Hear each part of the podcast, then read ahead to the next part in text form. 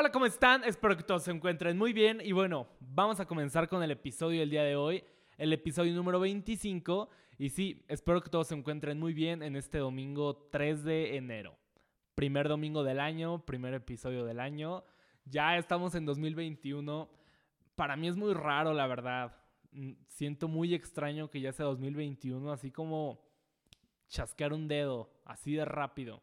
Pero bueno, así es la, así son las cosas y pues vaya a dar lo mejor este año. Pero bueno, vamos a comenzar con el episodio. Hagan de cuenta que yo el otro día estaba en Instagram y pues andaba ahí y me salió un perfil de un güey que decía que era productor musical. Ya saben, de estos güeyes que, que hacen como hip hop, rap, reggaetón, hacen beats y todo este tipo de cosas y en su descripción de Instagram dice como producción musical, productor musical, etc. Entonces se me hizo muy interesante porque últimamente estoy muy picado con ese asunto de la producción musical y, e ingeniería de audio. Son dos cosas muy diferentes y yo no lo tenía bien claro. Ahorita les explico cómo es ese asunto.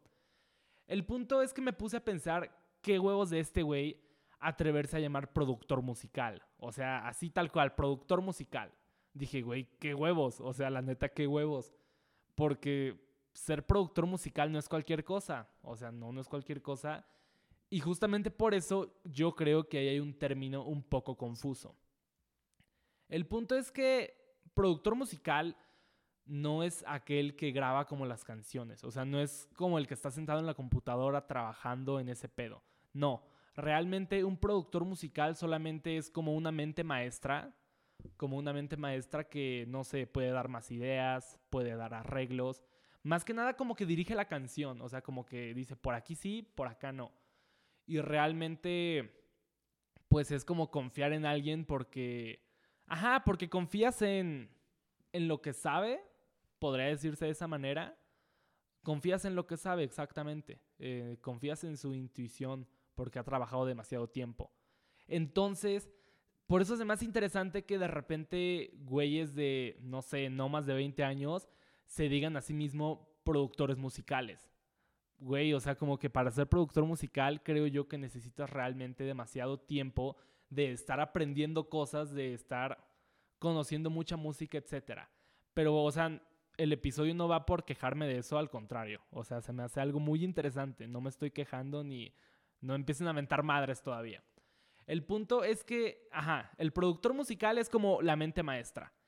Y el ingeniero de audio es aquel que solamente maneja la computadora. O sea, que le sabe a lo de los programas, Cubase, Ableton, el que sea que uses.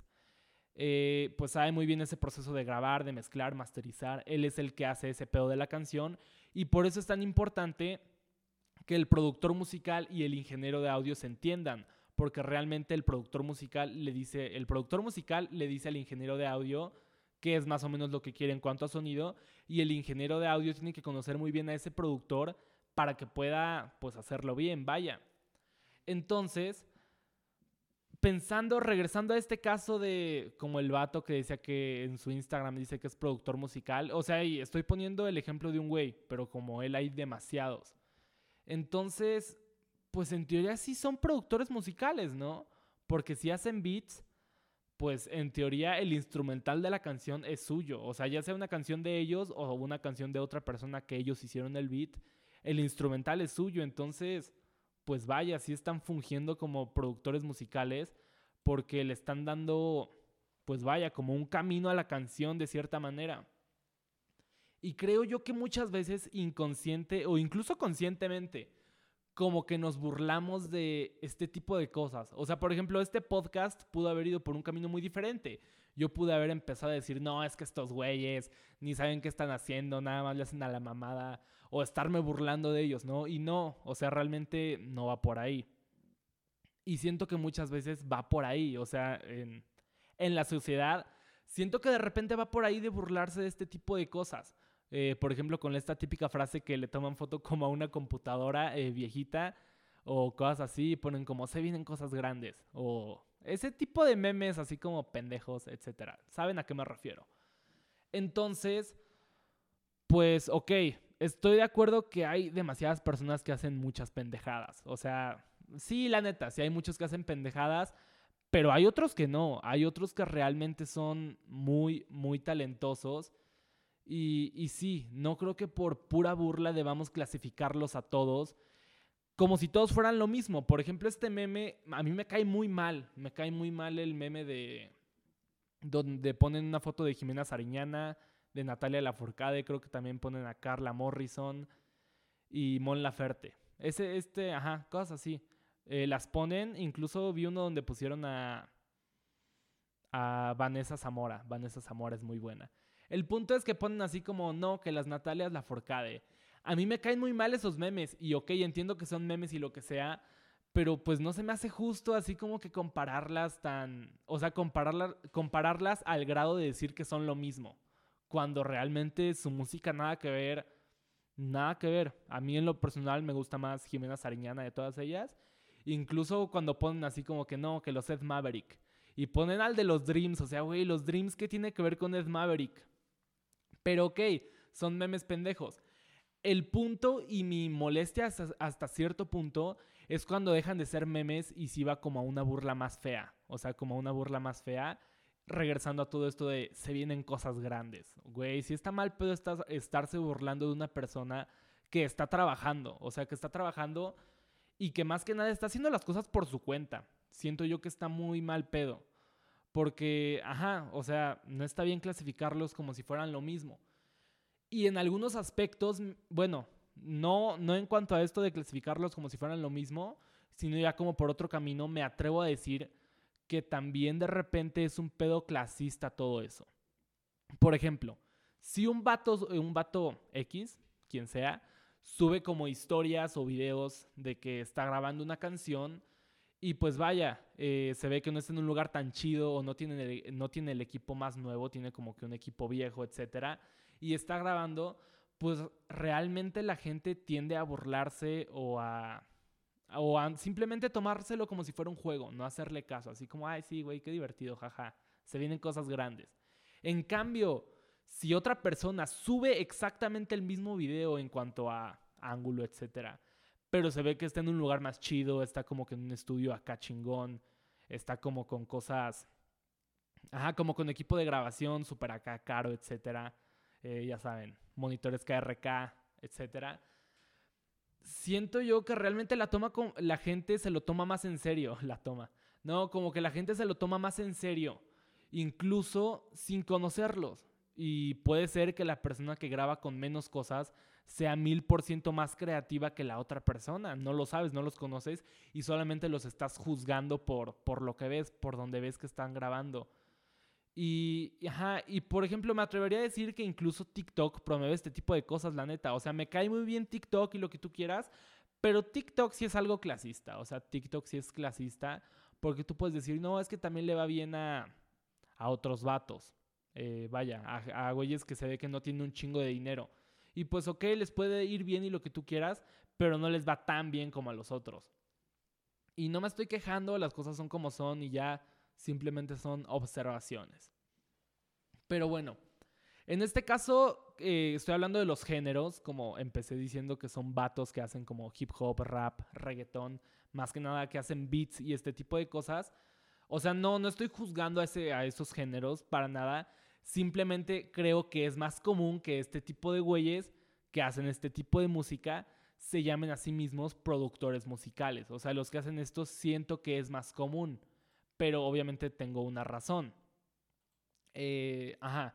O sea, bajo la idea de que ellos hacen el instrumental, repito que fungen como productores musicales. Pero, por ejemplo, hablando de un género como el rock, o, bueno, no el rock, la verdad es que la palabra rock a mí en lo personal me cae muy mal. Eh, no sé. O sea, es que ustedes cuando lo escuchen es como que hay rock. O sea, ¿qué te imaginas con rock? La neta, me cuesta mucho trabajo a mí imaginarme una canción al decir rock nada más, por eso me cae mal la palabra rock. Pero bueno, o sea, hablando como de géneros que se necesitan instrumentos como instrumentos físicos para grabar la canción. O sea, es más complicado y es más, jamás he visto que una persona llegue así como, yo te hago el instrumental, yo te hago el instrumental para tu canción con instrumentos físicos y no digitales. O sea, eso no pasa. No, no pasa. Y si pasa, pues vaya, jamás he visto algo así. Igual y una guitarra y, una guitarra y cosas así sí le pueden meter. Pero yo creo que lo que hace más diferencia en todo esto es grabar una batería física. O sea, grabar. O sea, física me refiero como que ahí está, que la puedes tocar, no digital. Y la verdad es que justamente por eso grabar rock o cualquier otro género que se necesite como instrumentos reales es más caro. O sea, la neta es más caro. Les repito, por el simple hecho de grabar una batería se necesitan más micrófonos. Se necesitan más micrófonos. Igual necesitas una interfaz que tenga más entradas para dichos micrófonos.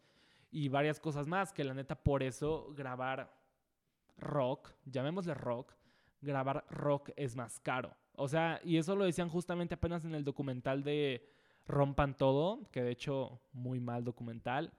Pero bueno, lo decían en el, documental de Rompan Todo, que sí es más caro hacer rock. Y vaya, no porque sea más caro significa que sea mejor ni nada, solamente estoy diciendo que es más caro y ya, es lo que es. Pero bueno, seguramente ya vieron, ya vieron el título y están diciendo, güey, ¿qué pedo con este cabrón? Está diciendo puras tonterías. Eh, el episodio se llama Hazlo Punk. Entonces, ¿qué tiene que ver el punk con todo esto?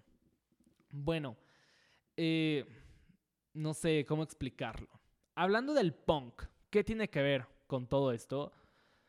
Pues la verdad es que muchas personas en su momento, cuando el punk estuvo en su auge, incluso hoy en día, hoy en día se sigue, hoy, hoy en día muchas personas lo siguen haciendo, empiezan a tocar punk o empiezan a componer canciones de punk por el hecho de que realmente no es necesario saber tocar guitarra ni batería. Bueno, batería igual y necesitas tener como que acá eh, flow. Eh, ni tampoco es necesario ser un prodigio en el bajo. O sea, de hecho, eh, ajá, bueno, tampoco es necesario ser un prodigio en el bajo ni en la guitarra, etc. Y por eso muchas personas empiezan a tocar punk. Es así como de que quieren hacer música y ok, no toco tan chido, pero bueno, vamos a tocar punk que de hecho lo dijo el de Aterciopelados también, que él, su primera banda donde empezó a tocar fue en una banda de punk, porque no sabía tocar y dijeron como, güey, para hacer esto no es necesario saber tocar.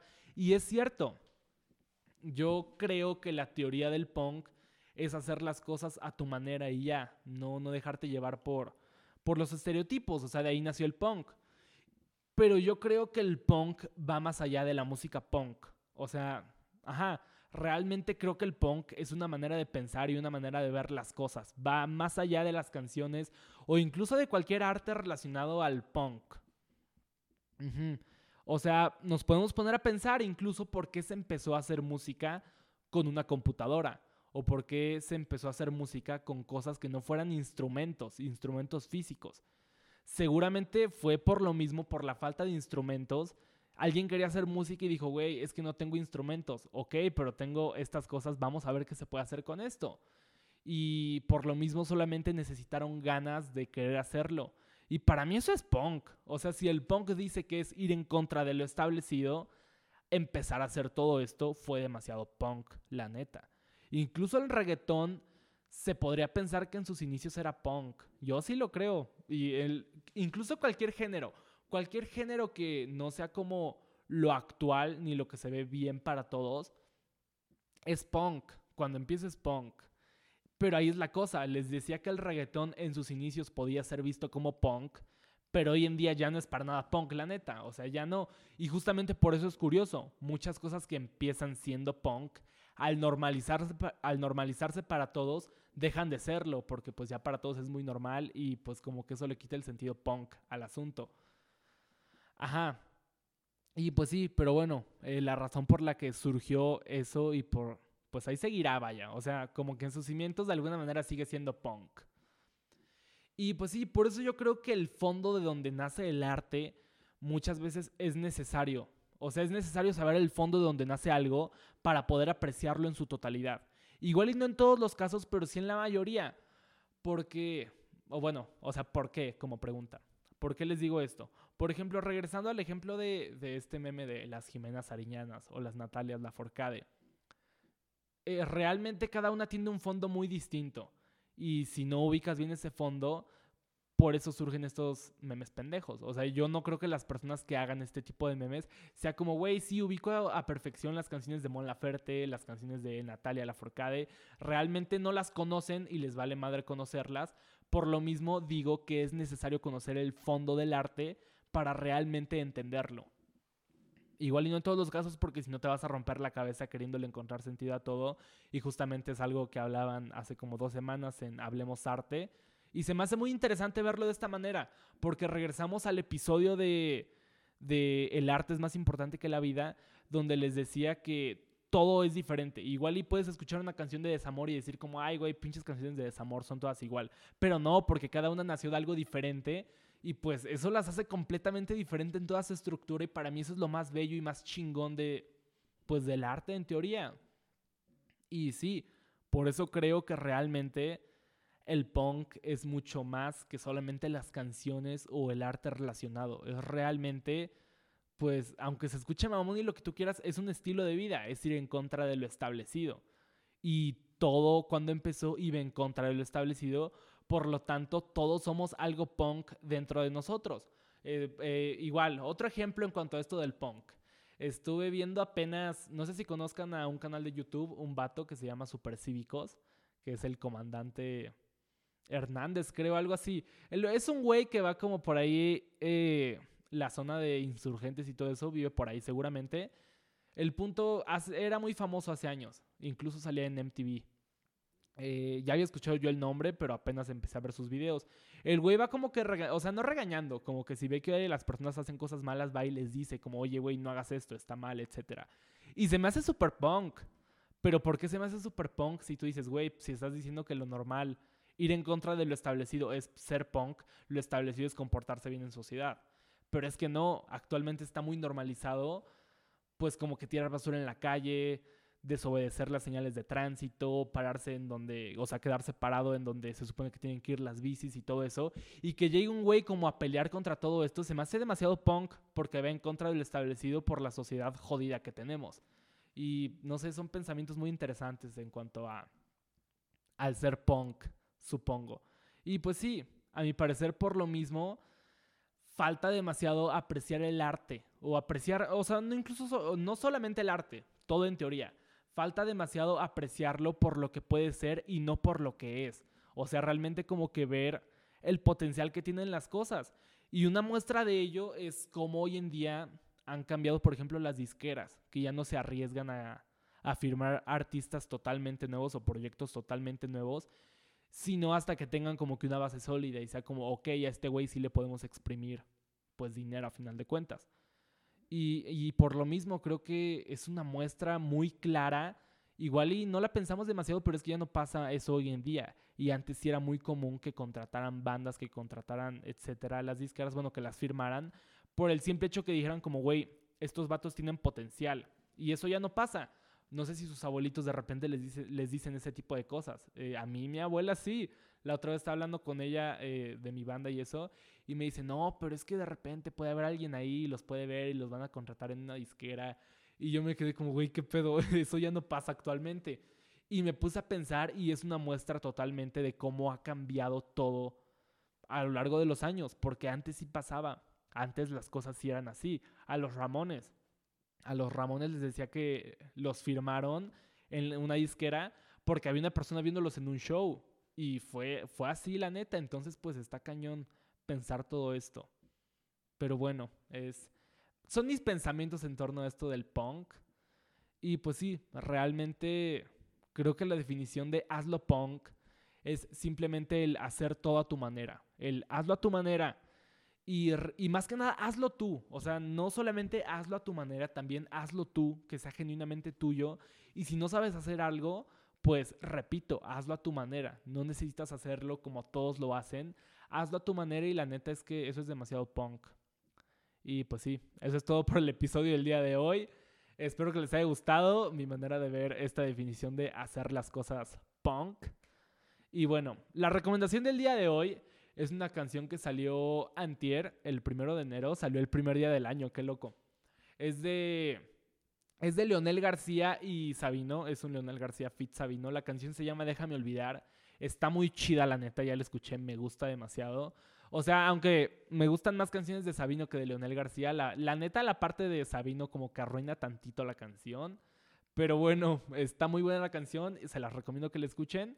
eh, pues vaya a empezar con todo el año, disfrútenlo. Y eso es todo por el día de hoy. Nos vemos la próxima semana con Lalo, el guitarrista de mi banda, que de hecho pues voy a hablar con él aquí. Él tiene un proyecto de, de rap justamente, de hip hop. Y pues sí, vamos a hablar aquí un poco. Así que bueno, eh, espero que pasen bien esta semana, que ya vamos a empezar otra vez clases en línea, ni pedo.